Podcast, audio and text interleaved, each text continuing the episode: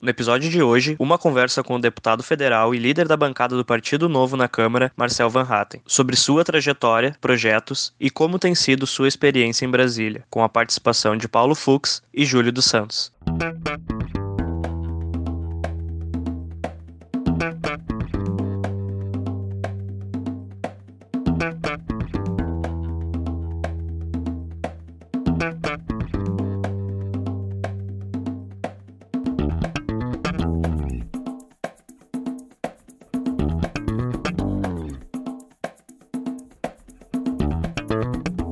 Este é o Tapa da Mão Invisível, podcast destinado àqueles que querem ouvir ideias que abalam sociedades e que não são ditas na mídia tradicional. Bem-vindo, Paulo Fux. Tudo certo, Júlio? Tudo beleza. Como o pessoal já viu no nome desse episódio, quem é o nosso convidado hoje? Bem-vindo, Marcel Van Hatten. E aí, Júlio. E aí, Paulo. Bacana estar com vocês. Muito obrigado. Júlio, o Marcel lembra, né? Melhor que todos nós. Há quatro anos, Marcel, quem é que existia no, no RS defendendo nossas ideias? Não tinha ninguém fora Marcel Van Hatten como candidato. Todos nós demos a nossa contribuição para aquela campanha lá, era um cara e não tinha mais ninguém, né?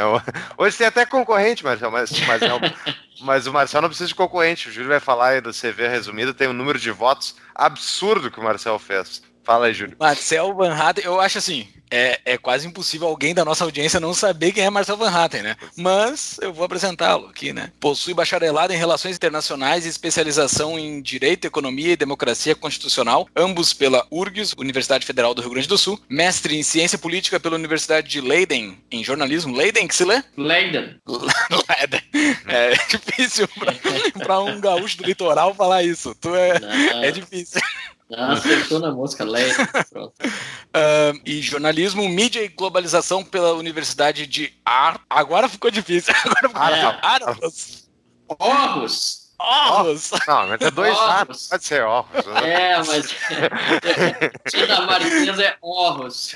Orros, na Dinamarca e de Amsterdã, na Holanda. Foi eleito deputado pelo PP a partir de 2014, exercendo o mandato de fevereiro de 2015 a março de 2018. Em março de 2018, Marcel Van Hatten filiou-se ao Partido Novo, legenda pela qual foi eleito o deputado federal mais votado do Rio Grande do Sul, com 349.855 votos é o líder da bancada do Novo na Câmara. Marcel, muito obrigado por tu dedicar teu escasso tempo a esse humilde podcast. Que é isso, eu, eu tô feliz por estar participando com vocês aí. E realmente, aliás, desculpa a gente não ter conseguido fazer a, o podcast a primeira vez que a gente marcou, mas a agenda aqui realmente é uma loucura e muda muito. Estou falando direto de Brasília e, e, e, até tive mais um dia cheio e felizmente aí deu um bom tempo para a gente dar uma conversada. É, eu espero que esse podcast não esteja muito desatualizado até quando ele for pro ar, vai ser daqui a uma semana. Eu acho que não vai ter uma bomba aprovada nessa última semana, mas se tiver talvez tu possa nos dar alguma coisa aqui. Mas só um parênteses. Eu não quero, eu não quero te frustrar, mas muita coisa vai acontecer.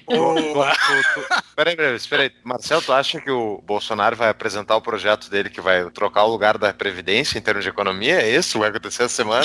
Não, mas, mas já, já apareceu o projeto vocês vão chegar ah, é? Era grafeno de novo ou nióbio? Não, não, não, não. Até, até deixa eu abrir, eu vim em algum lugar aqui, onde é que tá agora?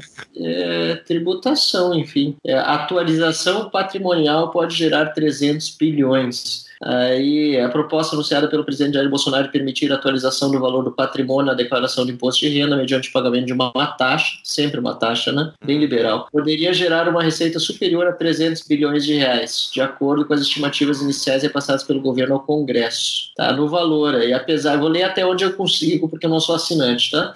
Apesar de Bolsonaro ter dito que essa tributação pode produzir mais receitas do que a economia prevista com a reforma da previdência, calculada em 1,2 trilhão no prazo de 10 anos, iniciativa foi recebida com ressalva no Congresso e no próprio Executivo. E aí? Que coisa. Olha aí.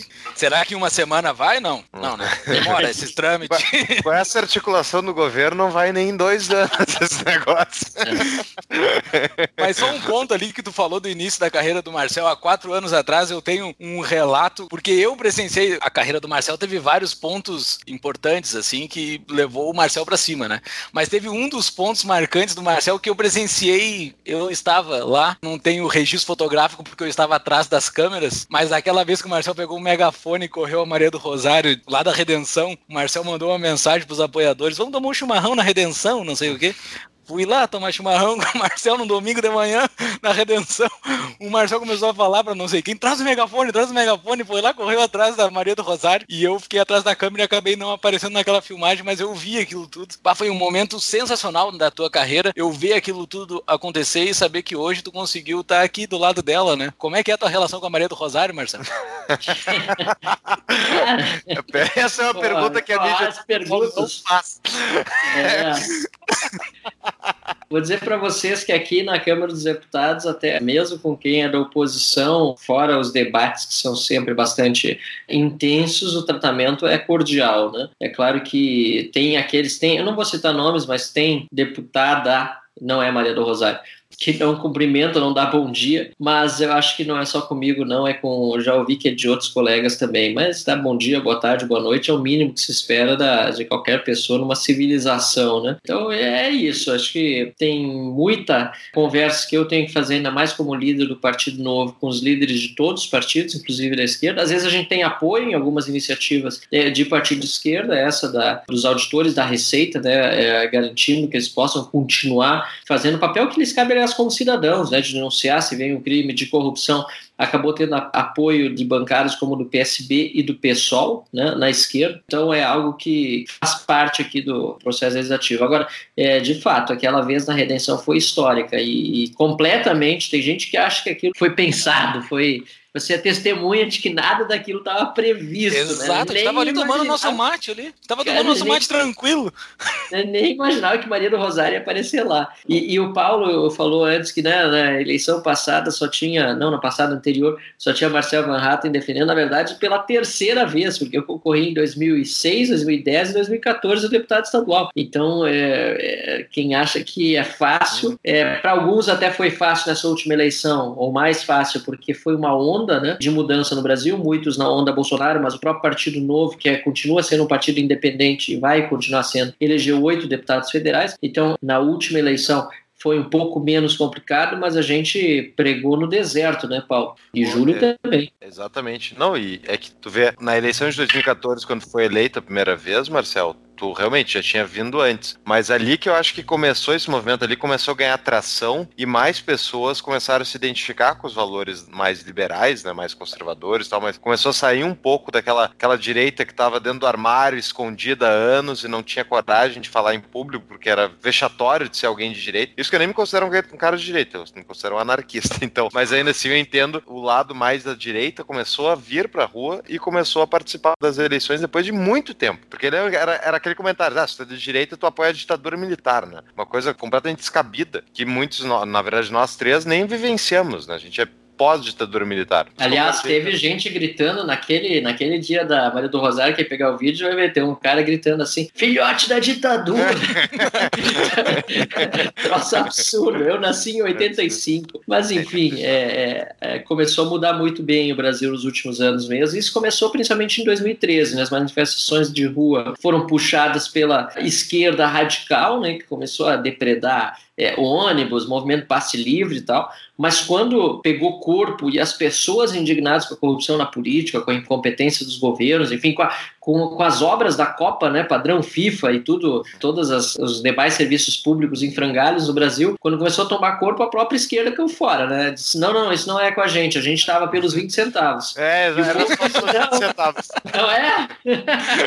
o pessoal queria os 20 centavos. E o povo disse, não, não, não, não, não é pelos 20 centavos, não, cara, é muito mais Exatamente. E tudo começou ali, né? Tudo começou naquele rebuliço ali, daí surgiu uma atração, que nem o Fux falou, mas, e nessa onda surgiram várias outras lideranças, né? Eu tava vendo até esse vídeo ontem para eu me relembrar o que tinha acontecido ali. Estão de coadjuvantes atrás do vídeo, não são, eles não são coadjuvantes, mas tem outras lideranças que cresceram também, tipo tá o Fábio Osterman ali, tá o Henrique Viana ali. É, o Fábio Osterman é tão pitoresco que ele tá no vídeo segurando numa mão o meu, o meu, o, o, aqueles pirulitos de, de, de campanha e na outra mão ele tá com a cuia de chimarrão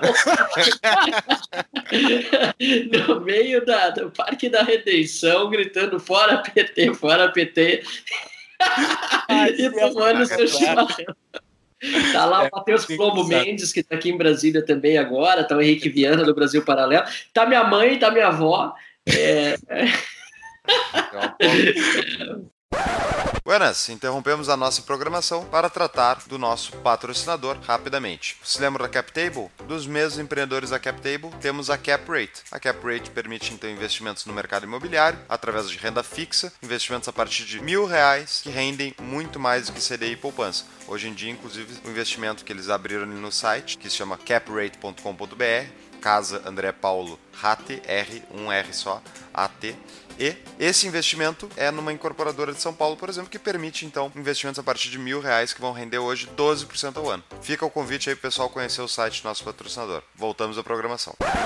Mas assim, de lá para cá, tu passou pela Assembleia do Rio Grande do Sul, que tem as suas características próprias, e agora tu estás aqui em Brasília. Qual é a diferença? Assim, eu imagino que seja muito diferente, né? Porque o poder de Brasília, dentro dessa federação que é construída no Brasil, é muito grande comparado com o poder das assembleias né? E ele é de fato, a gente que está de fora, a gente escuta falar que o poder é muito concentrado aqui, né? Porque tu consegue mudar muito daqui da Câmara dos Deputados. Ele é de fato, qual é a tua percepção, assim? Tu acha mesmo que é assim? Não, sem dúvida, sem dúvida. E essa diferença eu não senti agora, estando em Brasília é, como deputado federal, mas antes já, quando eu fui assessor parlamentar aqui em Brasília durante um período e é, deputado estadual, porque como deputado estadual algumas vezes vim para cá, como vereador também de dois irmãos, afinal de contas tem muito recurso aqui, aqui tem uma, uma procissão semanal de prefeitos e vereadores que vêm buscar recursos eh, nos gabinetes de deputados por causa das emendas parlamentares, né, que é uma redistribuição de recursos da União para os municípios. Por um lado, tem esse fator positivo que é mandar dinheiro para os municípios que precisam e deveriam ter muito mais dinheiro em caixa,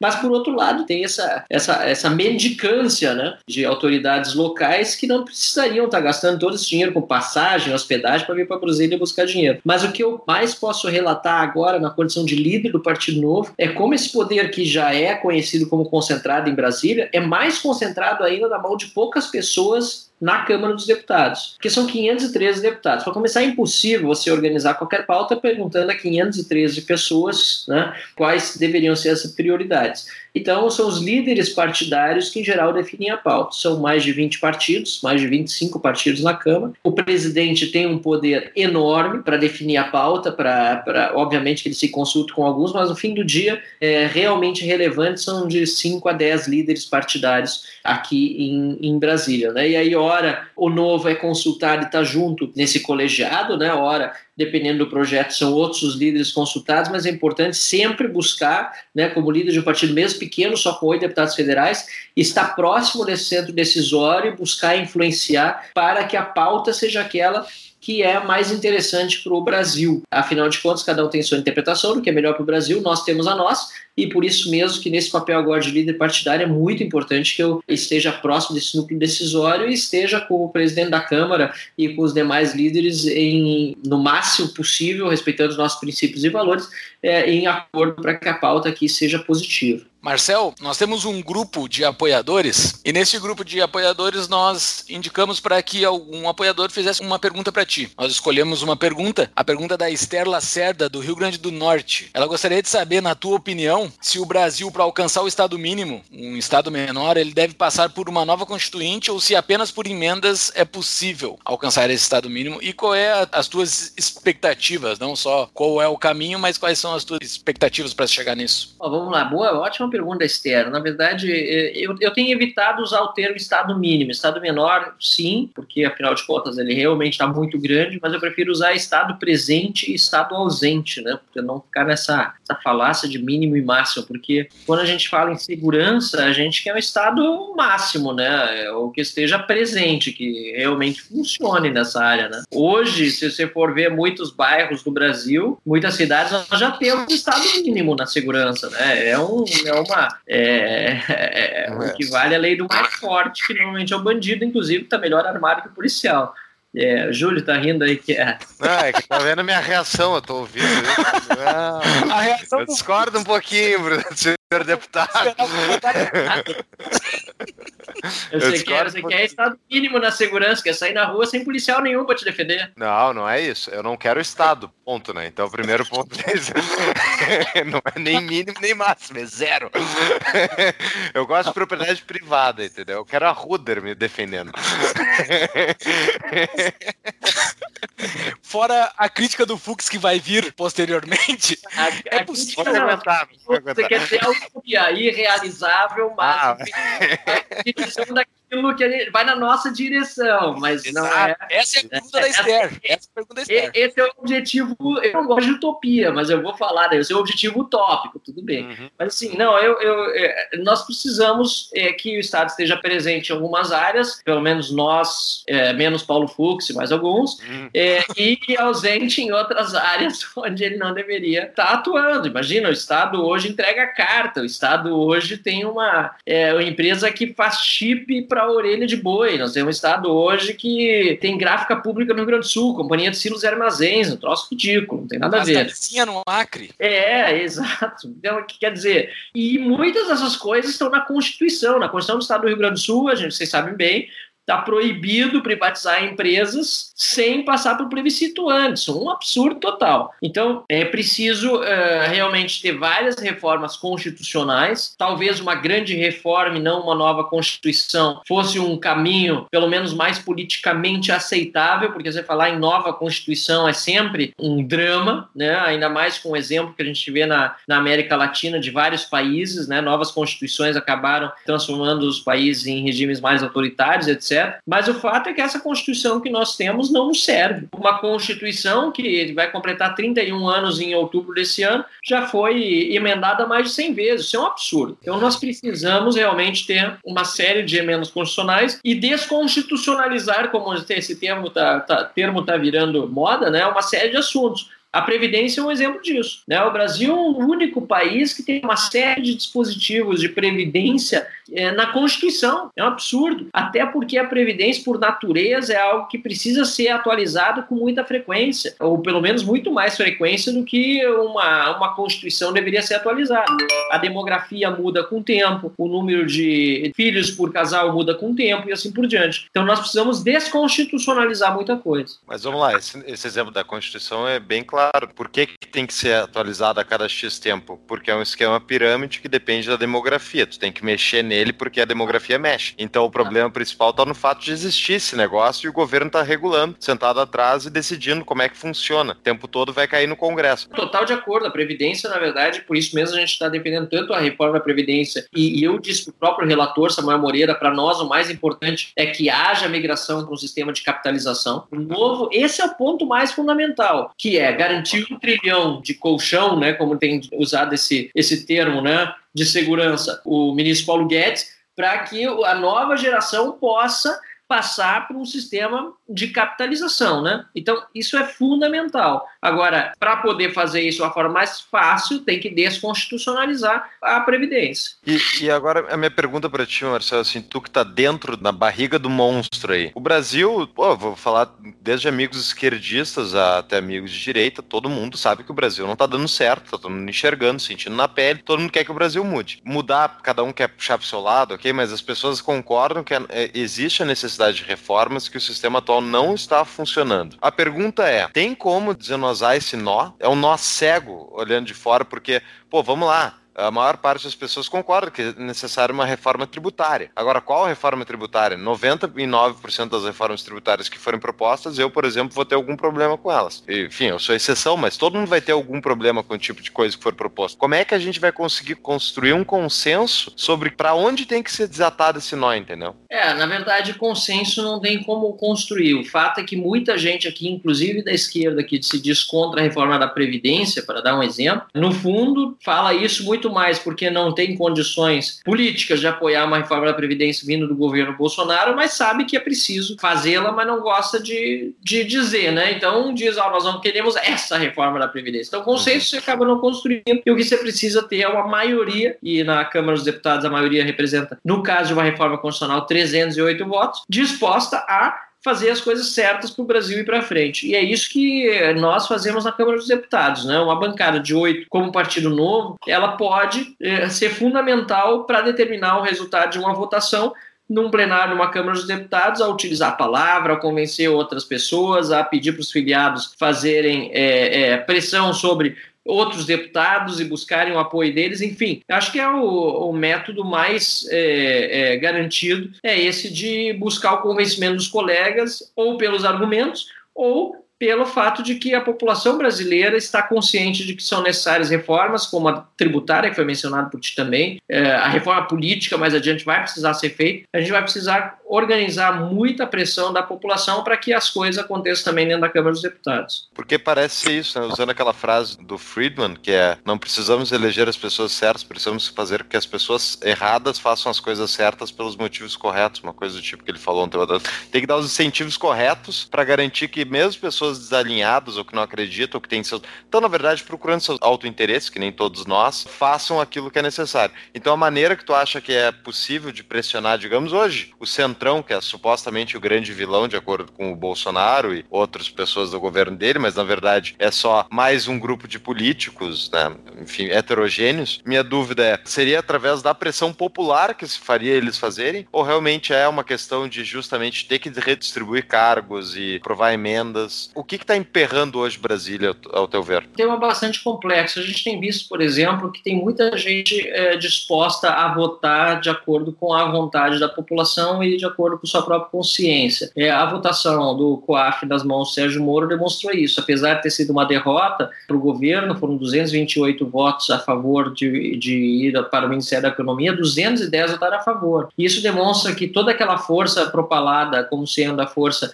uh, do centro, do centrão, ela não é tão forte assim, é, ou tão grande assim. Olha só, é, 210, é, 228 deputados, se a gente descontar 130 que são da esquerda, são menos de 100, né, ou em torno de 100 deputados que estariam nesse centro. Não é um número tão grande. Agora, ele é relevante. O que se precisa fazer é trazer eles próximo realmente do, do governo. E não é necessariamente é, distribuir cargos ou emendas, é também saber é, respeitar aquelas é, vocações de cada um nas suas regiões e mesmo nos próprios ministérios. Atender bem um deputado, saber ouvir as demandas que ele tem para sua região. Isso tudo faz parte da política em qualquer lugar do mundo. Afinal de contas, é, os deputados que estão lá estão representando eleitores que querem também um retorno da atividade política política que os seus representantes estão fazendo em Brasília. Exato. Tu falou agora no meio dessa tua explicação um número que eu já vi alguns comentaristas políticos falarem que é o tal do 130 da esquerda, né? Tem os 130 da esquerda que tu não consegue conversar com essa gente porque é muito difícil conversar com eles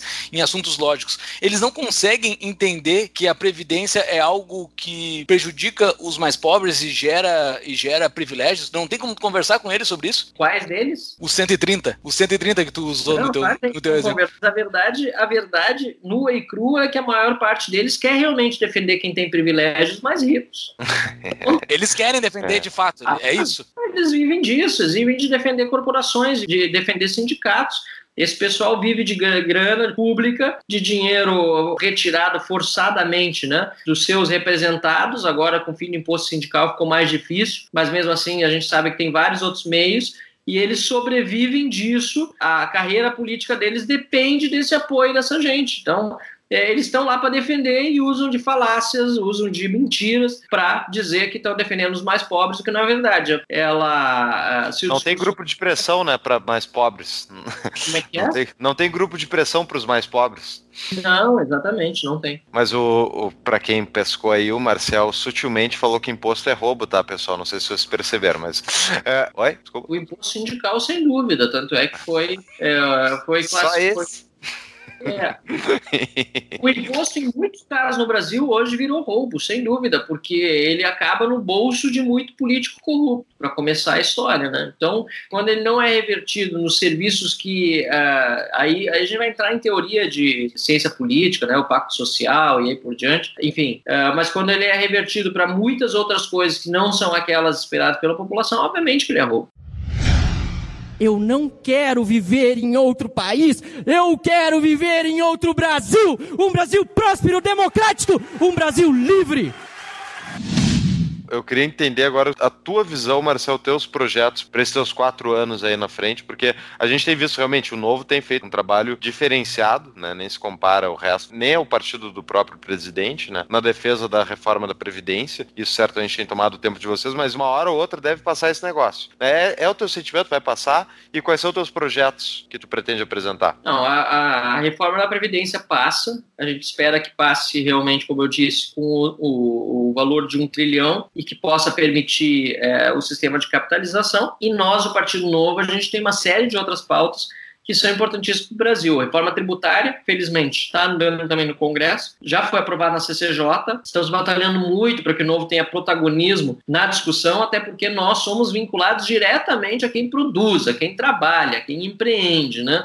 Que é quem melhor entende o tamanho da complexidade da carga tributária é, e também do peso dela sobre os ombros do Brasil, do Brasil que trabalha. É, então, o novo, nós estamos tentando, inclusive, pleitear a relatoria da comissão especial que vai tratar desse tema. A gente entende que nós temos muito a contribuir é, nessa discussão e eu, em particular, gosto muito do tema de reforma política. Acho que tem muito para melhorar no nosso tema político. Para começar, eu defendo liberdade de criação partidária partidária em nível local. Hoje nós temos é, muitos partidos políticos, é verdade, é, aqui em Brasília, na Câmara dos Deputados, mas se nós virmos o nível local, muita gente não quer participar das eleições porque não encontra um partido político ao qual se filiar. Ponto. Novo, por exemplo, não está presente em muitos municípios pequenos. Tem filiados, mas não tem diretório, não vai ter candidaturas, vai ter na próxima eleição, até por, por conta da estratégia de crescimento definida pelo Diretório Nacional, de, de um crescimento controlado, mas com segurança, nós teremos, pelas nossas perspectivas, no máximo 60 candidaturas a prefeito e vereadores é, em, em 60 cidades é, do Brasil. Isso significa que nas, em mais de 5.500 municípios, essa opção não vai existir para as pessoas. E as pessoas olham para os partidos que existem aí, é, no nível local, e dizem: ah, não vou concorrer para um partido desse, vou acabar manchando minha biografia, participando do processo processo político, não tem liberdade partidária. As pessoas têm liberdade para votar, mas não para serem votadas.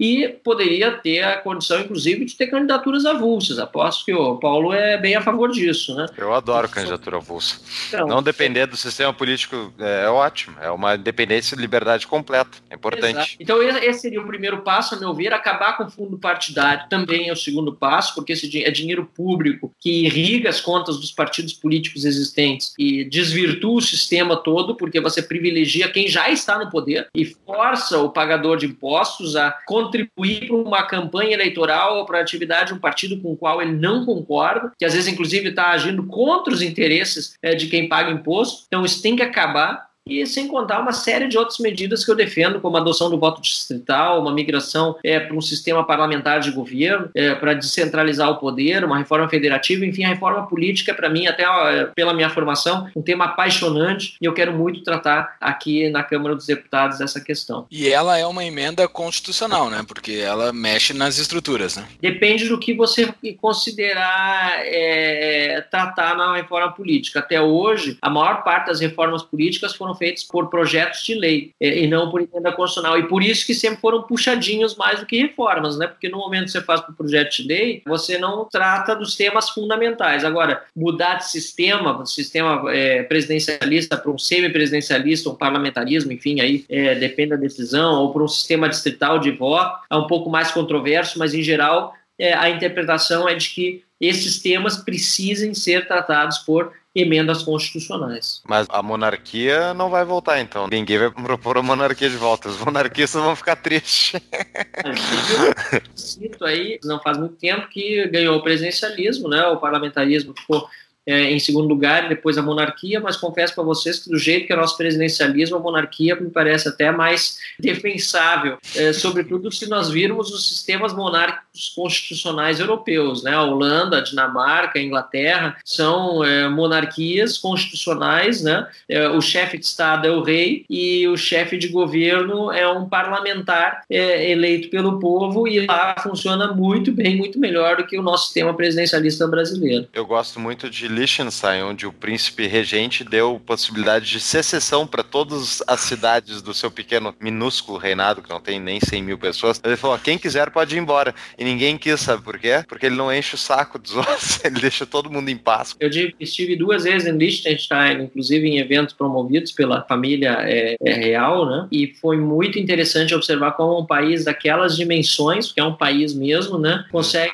é, dar conta de tudo muito melhor do que muitos países que, enfim, são continentais e diz-se que é impossível funcionar de outra forma. Pelo contrário. Dentro dessa reforma política, a chance de um parlamentarismo, assim, um parlamentarismo de fato, tu acha que é possível propor isso? Ou eu não sei se é a tua intenção também, parlamentarismo? Não, é, é sim minha intenção, eu sou a favor do parlamentarismo. O que eu tenho percebido é que aqui essa discussão está avançada sim, até por conta dos vícios do sistema presidencialista que estão se mostrando cada vez mais exacerbados no atual governo, né? Não que nos outros não tivesse isso. Nos governos do PT, nos governos do PSDB, enfim, as medidas provisórias, por exemplo, que são é, um, uma invenção do sistema parlamentar italiano e foram parar na Constituição brasileira porque a intenção do constituinte era a de que o parlamentarismo fosse o sistema de governo brasileiro. E o que aconteceu foi que no plebiscito não passou, passou o presidencialismo, mas nós ficamos com as medidas provisórias. Então, quer dizer, está é, tá faltado para a semana que vem agora um, uma proposta de emenda à Constituição que trata das medidas provisórias para justamente é, reduzir o poder do presidente em editá-las. Então, existem sinais de que algo está indo nessa direção, porém, aí eu gosto de deixar muito claro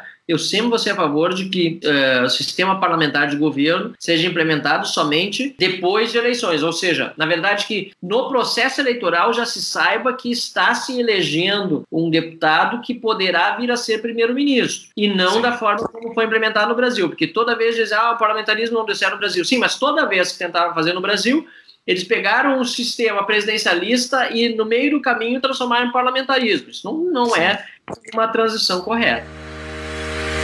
Ficar por dentro de todas as novidades do nosso podcast? Yeah, Mr. White. Temos uma solução. Acesse nosso site tapadamãoinvisível.com.br e cadastre seu e-mail. Marcel, nós sempre damos para os nossos ouvintes, no fim dos nossos episódios, uma dica de livro. Eu imagino que tu tenha várias, mas teria alguma dica de livro para nos passar, para dar para os nossos é, ouvintes? Vamos lá, eu acho que um livro eh, que precisa ser relido por muita gente aí é o, o 1984, do George Orwell. É, é um Excelente. livro que, para mim, foi muito importante na minha formação, a distopia orwelliana, né? Mostra o que pode acontecer quando o poder se torna absoluto nas mãos de um líder ou de poucas pessoas que o circundam e todo mundo tem que só respeitar e não tem outra alternativa na vida. Simplesmente enlouquece as pessoas e é um livro muito bom de se ler. Não vou falar mais sobre ele porque realmente como é um livro de ficção e, e é muito interessante mesmo, vale a pena. Né? 1984, George Orwell, escrito em 1948. Vai estar no nosso show notes, é um baita livro, recomendo também para nossa audiência, é muito bom. Todos os livros do Orwell são sensacionais, né? A Revolução dos Bichos, todos são excelentes. Que era um esquerdista, né? É muito interessante, mas enfim. Outro muito bom também na mesma linha é o Admirável Mundo Novo do Aldous Huxley, né? Que é bom também. Excelente. Esses dois livros foram para mim é, muito bom. Também o Cisne Morre do Aldous Huxley, outro livro muito bacana. Pouca gente talvez conheça, mas é, é bem interessante. Vou parar de falar por aí porque teria.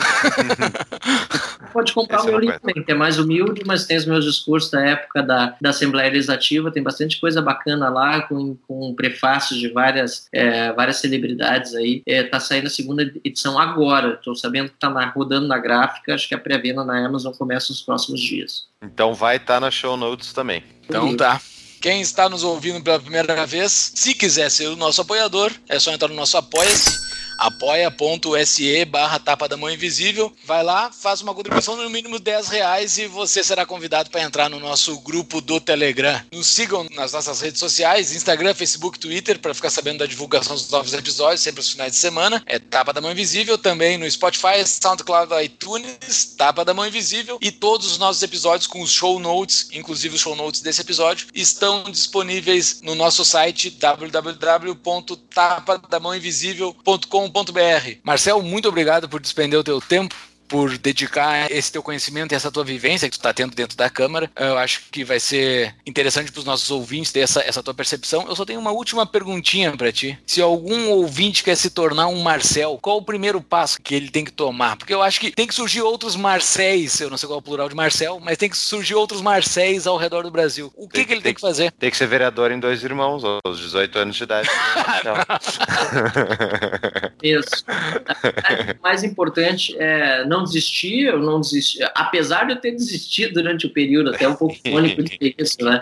Mas é, quando eu tiver a oportunidade é, agarrá-la e ao mesmo tempo e, e eu, exato com 33 começou com 17 lá atrás quando eu entrei na política pela primeira vez me filiei a um partido depois concorri. Mas muito importante também não basta ser ser jovem tem muita gente jovem se inspirando nos nos novos políticos que estão surgindo por aí é muito importante isso mas tem que estudar tem que ler tem que se informar tem que buscar conhecimento tem que realmente é, buscar condições para um debate porque esse pessoal, por mais que não estude muito no outro lado aquilo que nós estudamos, eles conhecem a cartilha da enganação, conhecem a cartilha da catimba, sabem muito bem como constranger alguém no debate. Então, além da gente saber resistir àquilo que esse pessoal maluco aí da esquerda faz, a gente ainda tem a obrigação de levar dados e argumentos à verdade e de uma forma bastante simplificada, porque a maior parte da população tem dificuldades de compreender, e não é só no Brasil, no mundo todo,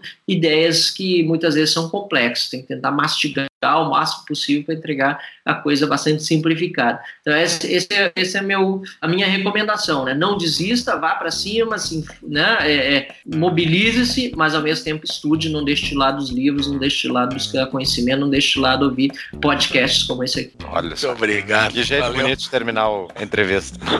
Muito obrigado. Então estamos aí com o Marcel, o gaúcho que desistiu de desistir. Chegou e foi o cara mais votado do Rio Grande do Sul. Muito obrigado, Marcel. Muito obrigado mesmo. Até a próxima, a gente vai te convidar novamente para estar aqui com a gente. Eu quero discutir contrato social com o Marcel, hein? Valeu, Marcel. Valeu, Marcel. Um forte abraço, cara. Valeu. Contrato social vai ser umas duas horas de podcast comigo. Adoro. Tá bom? Abraço. Abraço. Tchau, tchau. Abraço. Tchau, tchau.